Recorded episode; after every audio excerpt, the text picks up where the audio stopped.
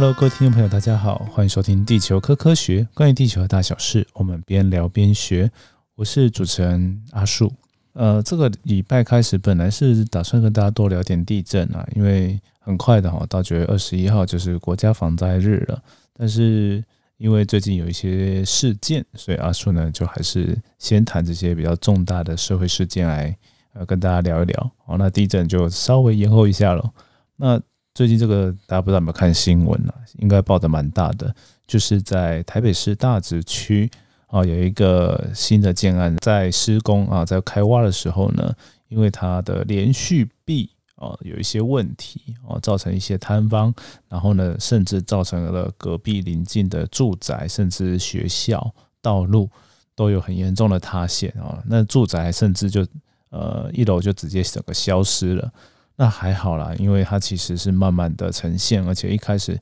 我有发现到问题，所以把人都撤离出来，所以呢，房子里面的人呢是没有一些伤亡的，但是呢，他们的家哦就不没办法再继续住了，因为整个一楼都已经塌陷之后，那房子也没办法维持原来的结构了，你要修也修不太好，很难修啊。那对啊，目前呢有一些新闻是提到说，哎，建商呢。是有问他们说，哎，要不要直接重建？然后大家就有人说，这个真的是很很不好的。就是如果你哎本来在盖房子嘛，啊有些地方因为一些原因不能都跟，那如果建商用这个手段的话，那是不是就可以？哦，那其实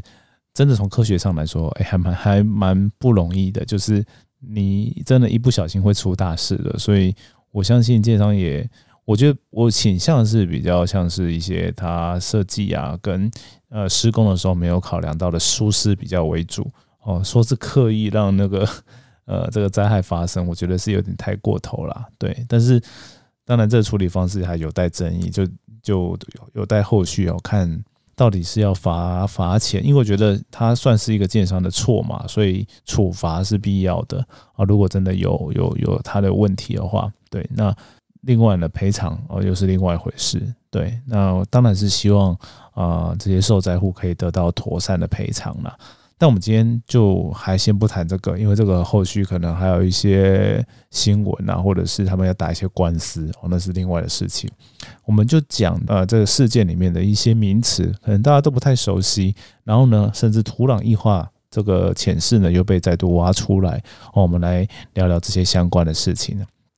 首先呢，先跟大家呃回顾一下啊，其实阿树以前也写过科普文章，然后也介绍过这个土壤异化这件事情哦。那这个东西呢，其实在今年国中教育会考有考哦，哦，那就考了，就是呃大家读那个些资讯读土啦。对，那阿树呢，其实也对于这个大家在谈土壤异化浅示的时候，有一些好奇的地方，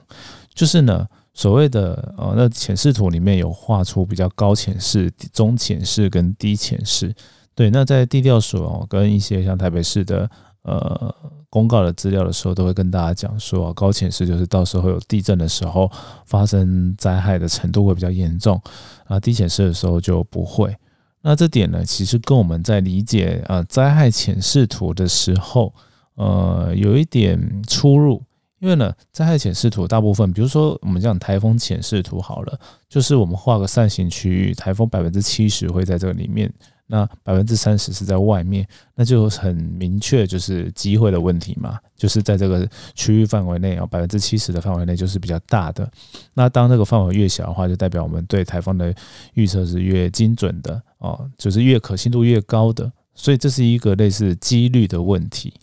但现在比较不一样，因为像我们在做土壤异化浅视图的时候，会做一些假设，就是呢，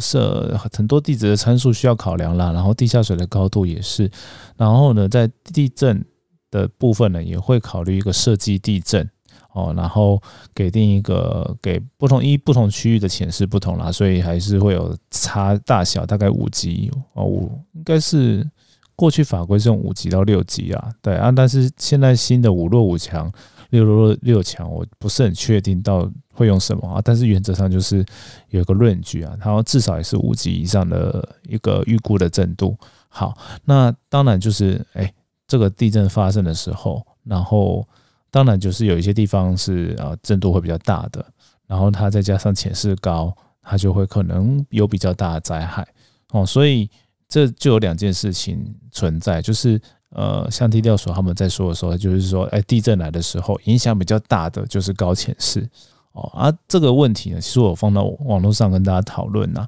哦，那像呃另外一个好朋友不会的哦，他就有特别说，哎，这个好像不违背，感觉两个都说得通哦。但虽然是这样子，因因为地调所的文件里面还说了一件事情，就是他说，哎，高潜势是代表呃地震来的时候，它的灾情可能会比较严重。好，但是也有可能 不会，因为呢，地震波啊其实蛮复杂的，它来的呃状况不一样。然后第二点就是我们做这个浅视图哈，土壤异化浅视图的时候呢，我们是利用主要是利用钻井去得到很多资料，然后呢去把这些资料拼凑成哦一个地图的样子。所以钻井感觉就很像我们在取样啊。然后如果我们取样的越粗糙的话，当然准确度就比较差。那取样比较细的地方呢，通常就是有一些大型的呃公共建设啊，或者是。最大家最好理解应该就是挖捷运、挖地铁的时候哦，挖铁路的时候，地下化的时候所得到的资料哦。那但是呢，还有个问题就是，地下水位其实有一些地方可能会有比较明显的季节性的变化，它也可能需要考虑进来哦。就是有干季、雨季的时候，它会有高低的差别，这些种种的因素汇在一起之后，它可能会有跟土壤异化浅视图呈现的有一点不一样的结果。所以，我个人呢，回过头来，我个人在理解呃浅视图的时候，土壤异化浅视图的时候，我还是喜欢把它当几率来说明。对，那当然几率高的，如果它发生灾情的时候，也会比较惨重，这是有一点正相关啦。对，但是它，我觉得这边这个几率跟一个呃风险啊，或者是误差，在这里面是非常重要的概念。你不能说啊，呃，它就是百分之百，到时候就一定会长这样分布。哦，那所以我一个比较简单的说法就是，你眯着眼睛看那个图哦，大概趋势就是，嗯，台哪些地方大概好比较高，比如说台北，呃，是的哦，比较靠西边的地方哦，北边的地方，像基隆河的截弯曲直过的沿线的部分，好像稍微高一点，然后呃，新北市到三重的泸州，像我住的地方，对，就是也会都整整体来说都比较高哦，大概是这个状态。啊，如果你要看得很细，就说我跟你差一个街道，差了，诶，从低前市到中前市，我觉得这意义上就没有差很多，因为你可能差一个街道，了不起，可能都不到一百公尺啊，了不起二十公尺、三十公尺哦，那其实都还在整个误差的范围之内。所以在这之前哦，大家呃，可能因为这个议题有被带出土壤异化浅视图，所以呃，先让大家再复习、再知道一下。好，那。为什么这个土壤异化浅视图会再被拿出来讲？那跟这个呃大指这个事件到底有哪些关系呢？阿叔从网络上看到资料，其实一开始是有发现到有人是发现大直哦这个建案的地方呢，哈基泰的建案，它附近呢就是它刚好离那个基隆河以前截弯曲直前的呃河道是不远的，蛮近的距离。好，那可能。年纪比较小了，不知道基隆河结弯曲子这个故事哈，就是以前的基隆河哦，然后它在台湾台北的地方是弯弯曲曲的哦，那弯弯曲曲的其实你很难跟它，就是你很难做一些建设啦，有些地方土地就连不在一起哦，然后当时呢，其实因为它是一个曲流弯弯曲曲的关系，有一些地方就会特别容易泛滥堆积。那所以就整治的时候，一开始的工程思维就是把它拉直，让它水赶快排到海里面，到淡水河里面，然后出海这样子。那后来发现了这样整治下去呢，又有点问题，因为呢，水呢其实跟流的跟我们想象不一样，它并没有哦那个曲流去减速的话，它其实这整个会堆积，然后造成像呃早期早年前几年还有那个设置岛会比较严重的淹水。的问题可能跟这个也有一些关系，哦，然后还有细子那边也会淹一些水，那就跟截弯曲折，因为你改变水的流向，但是水还是这么多啊，没有宣泄掉的话，哦，那后来盖那个原山子分洪道，然后还要把这个整个台北市的堤防都加高，之后啊，考虑那个百年、两百年的洪水周期哦，降雨周期，那之后呢，整个北部地区才呃没有比较有洪水泛滥的情形哦，这是要花很多经费跟工程，其实这一开始也是有些失误啦啊，但是后来被工程的方式再修补回来了。对，大概跟大家讲一下什么叫截弯曲直。好，那截弯曲直就代表说有一些以前的河道，它现在已经变成陆地了。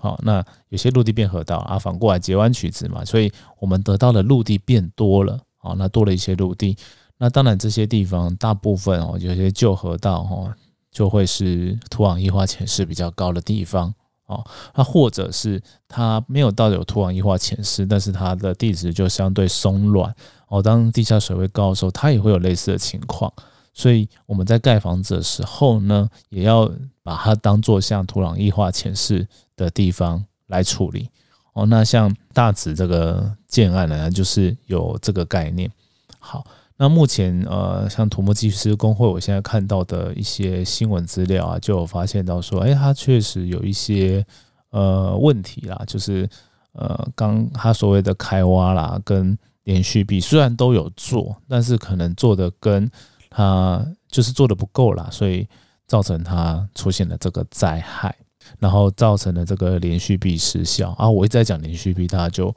可能还不知道连续壁是什么。那这时候呢，我再给大家一个概念，就是地底下有地下水，然后工程的人很讨厌地下水。啊，阿树之前有写一篇文章啊，他在讲的是日本的博多哦，在熊本的博多，博多拉面那个博多，他在前几年在挖地铁的时候呢，马路呢因为挖地铁的关系，突然出现一个大洞。然后洞又补得很快，所以大家说：“哎，这好神哦！” 但是我们要讲它补得很快的部分，而是讲它呃为什么你在地下挖地铁啊没弄好，为什么会有个大洞哦？哦，那主要呢就是啊我们在地底下挖一个隧道的时候，那我们就会用一些支撑的东西支撑住，让它扛着，不会让地层的东西掉下来。哦，那你会想说，哎，如果我没有扛扛好，东西掉下来的话，那就是我掉下来那边崩崩塌而已啊。那为什么会崩塌范围会变得很广，成一个超级大的洞呢？哦，那主要的原因呢，就是地底下呢其实是有沙土跟水的，就是地下水跟呃这些沙土是在一起成为一个地层的。好，那讲一下。大家可能比较熟悉的例子啊，我们去海边，如果我们一直在那个海边的土地一直挖挖挖挖沙的时候，挖到一个深度，当然就会有有有一些海水嘛。然后呢，挖的时候你会发现到什么事情？就是你临近的沙子会往你挖的地方跑，好，就是会流到，就是跟水一起往低处流了。所以呢，呃，我们回到我刚刚讲的这个挖地铁的时候，你在下面挖了个洞啊，如果你没有把它支撑好。然后有从上面的东西陷落掉下来的时候，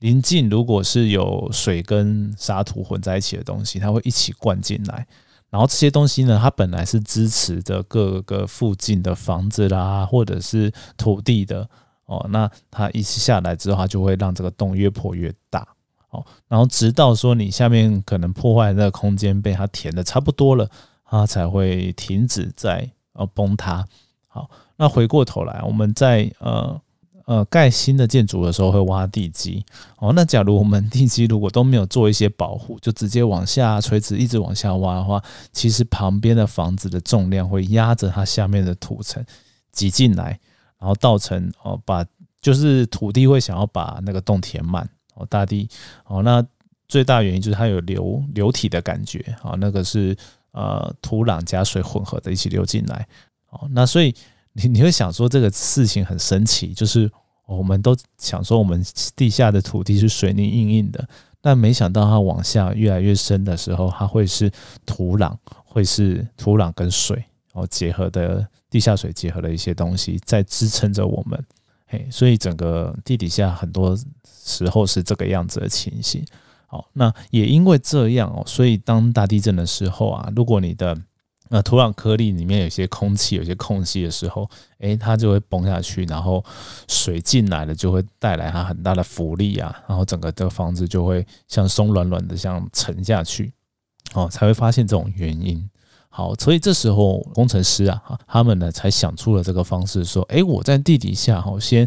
插个很深的连续壁哦，那甚至再往更深的地方呢去插一些基桩，就是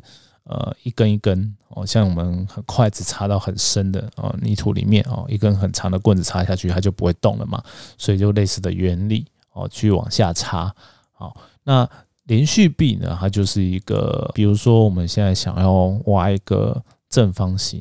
然后往下垂直挖，它就会是一个立方体嘛。好，那那个正方形的外缘哦，就是立方体的外圈跟临近土壤接接触的地方呢，必须要有很坚硬的墙壁，啊，那个东西叫做连续壁，就连续的一整个。封闭曲线，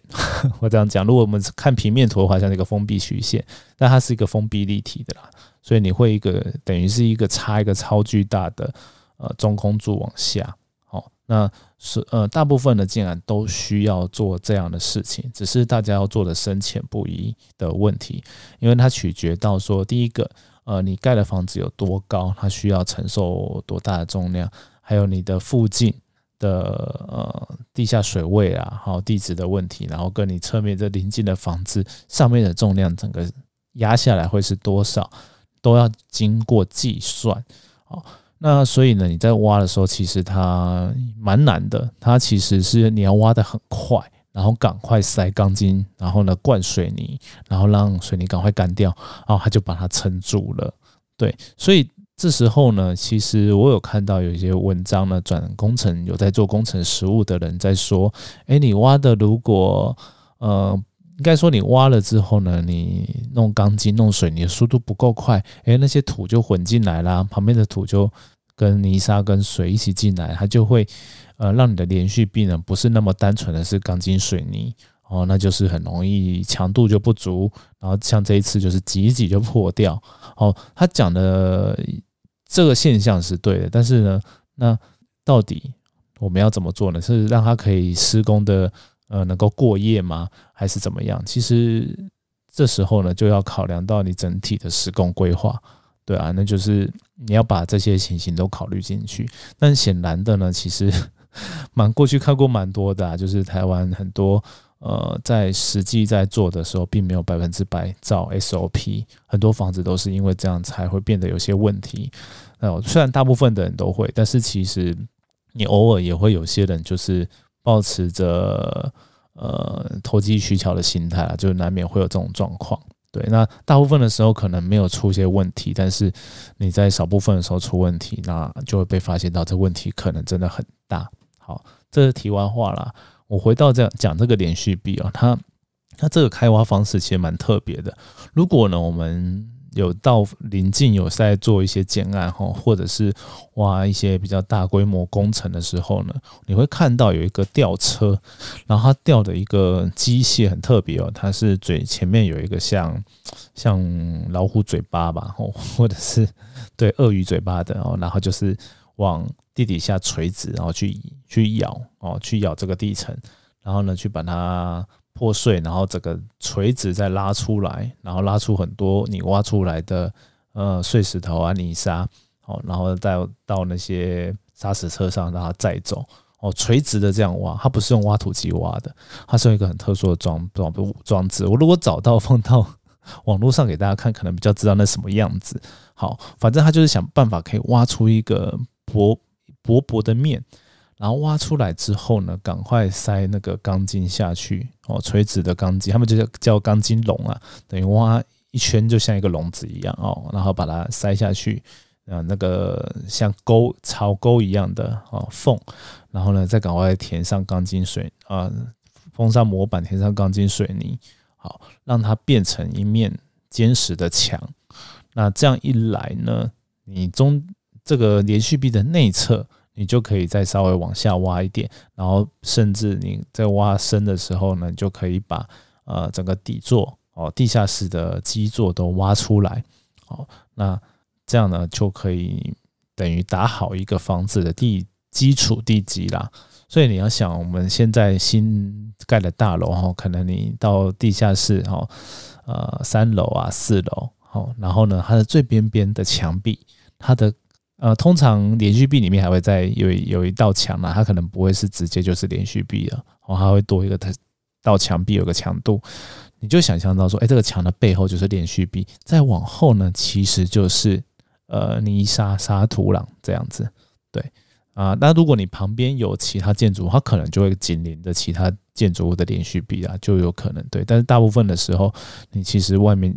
呃房子的呃地下室的。呃，对外的墙壁哦，最边边的墙壁以外呢，都是连续壁跟沙土泥沙这样子。对，这样给大家一个